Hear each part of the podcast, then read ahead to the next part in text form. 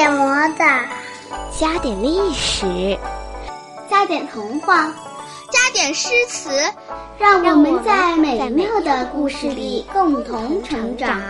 这里是小鹿萌妈的奇妙故事会，本节目由懒人听书荣誉出品。大家好，我是小鹿妈妈，这里是小鹿妈妈讲的原创童话《童话公主》第十一章。钱大使的家，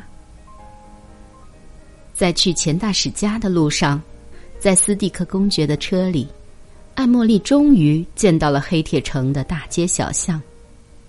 很快的，他就注意到了黑铁城中心位置那座气势磅礴的城堡，因为它是那么的高，几乎在各个地方一抬头就能够看见。而且它长得又是那么的怪，像是一棵生长在天空上的大树。对了，更像是一棵铁树。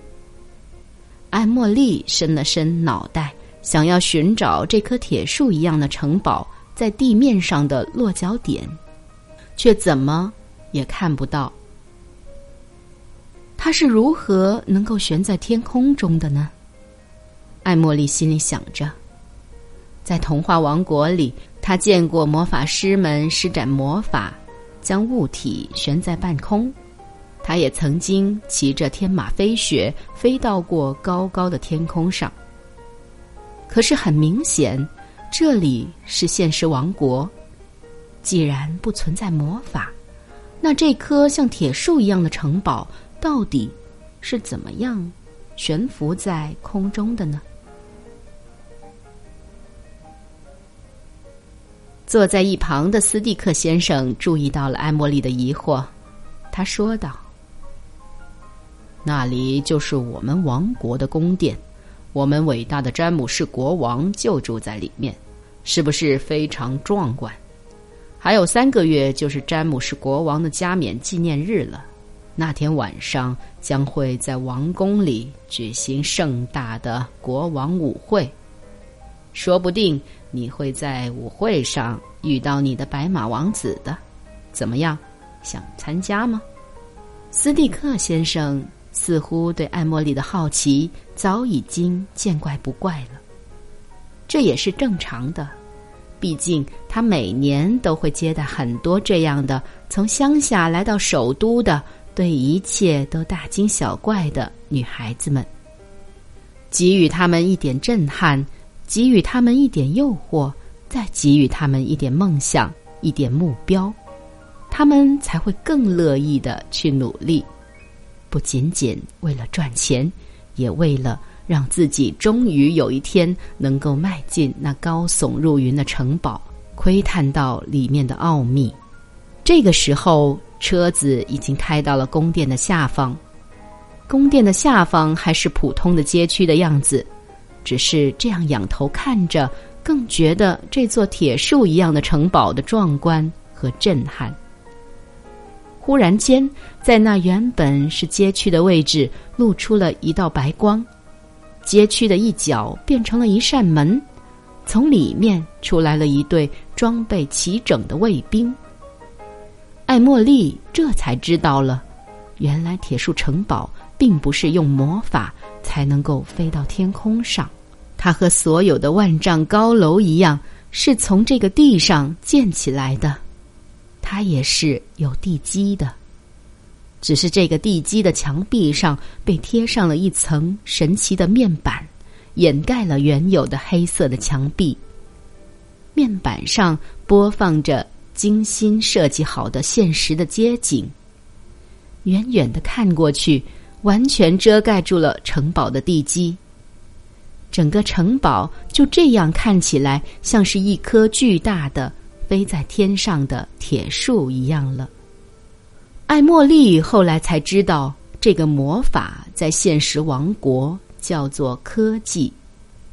这样的设计不仅仅让王宫看起来更加气势磅礴，更重要的是它的战略防御的意义。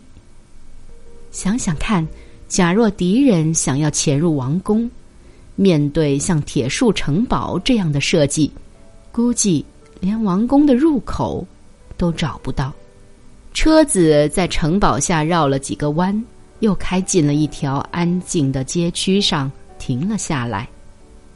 现在，艾茉莉正在钱大使家的门口，等待着那扇巨大的铁皮大门缓缓的打开。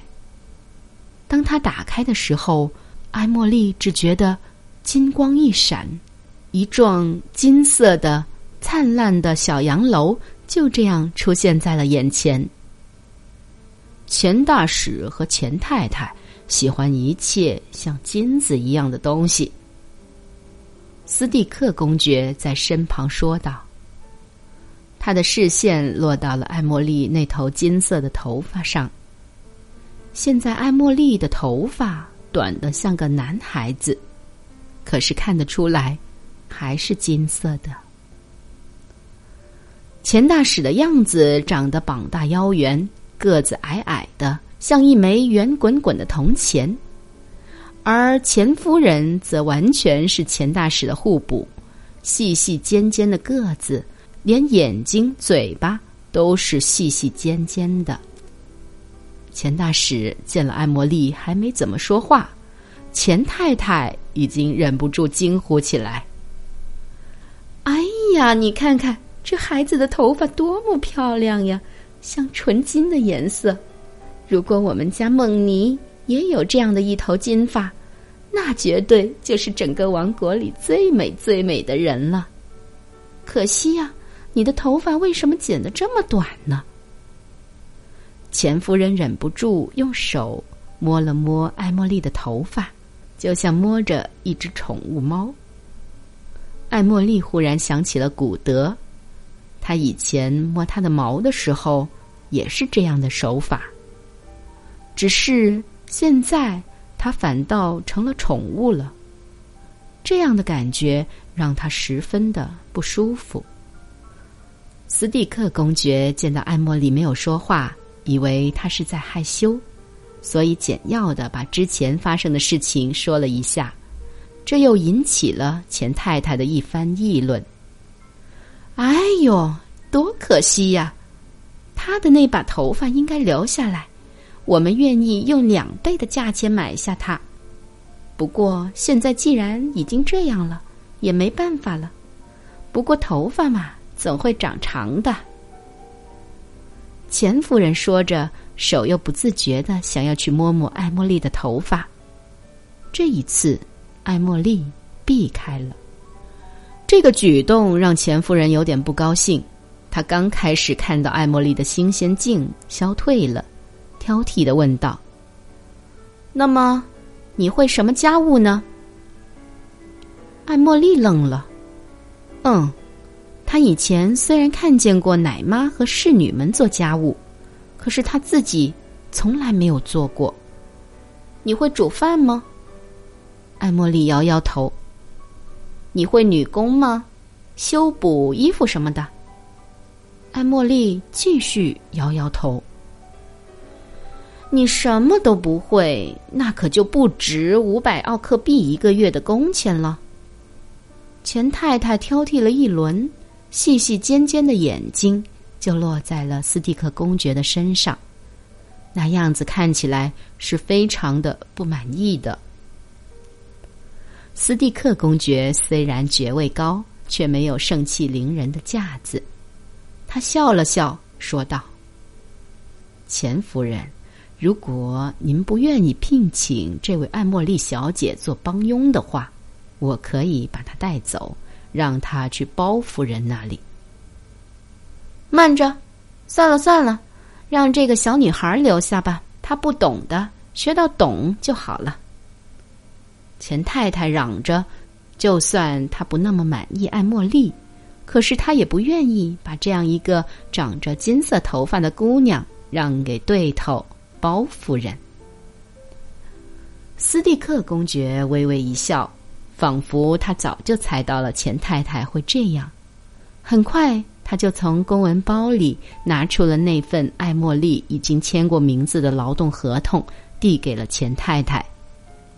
钱太太签了字，然后就喊总管，让他安排艾茉莉去哪里学习如何成为一个合格的佣人。艾茉莉离开客厅的时候，才听到钱大使慢悠悠的和斯蒂克公爵说话：“公爵先生，今年詹姆士国王的加冕纪念日筹备的如何了？”听说您将全程负责纪念日的活动。话说，我们的国王也老大不小，总该考虑结婚生子这个现实问题了吧？毕竟他的身体也不是很好，总要考虑一下子嗣的问题吧，夫人。我觉得您应该让梦妮下楼来见见公爵先生。那当然，我早就通知梦妮了，他应该正在过来了。公爵先生，您可是很久没有见过我们家姑娘了，她现在长得可漂亮呢。随着客厅门被关上，艾茉莉听不到了他们接下来的言谈。管家正要把艾茉莉带到厨房，却看见一个俏丽的身影从楼梯上缓缓而下。这是一个很漂亮的女孩子，有着长长的顺滑的黑发，皮肤像最初落下的雪，而嘴唇又像初开的红玫瑰。管家毕恭毕敬的行了礼，说了声“梦妮小姐”。钱梦妮点了点头，也许是惊讶于艾茉莉头发的颜色，她稍微的停了停。管家注意到了，介绍说：“这是新来的女佣人。”梦妮听完，微微的点了点头，就飘飘然的走过，转进了客厅。就这样，艾茉莉开始在了钱大使家的。女仆生活，接下来又会发生什么样的故事呢？让我们继续留意《童话公主》的下一集。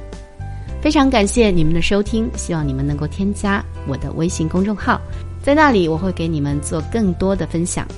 故事的节目又到尾声了，非常感谢你们的收听，那么就让我们下一集再见吧。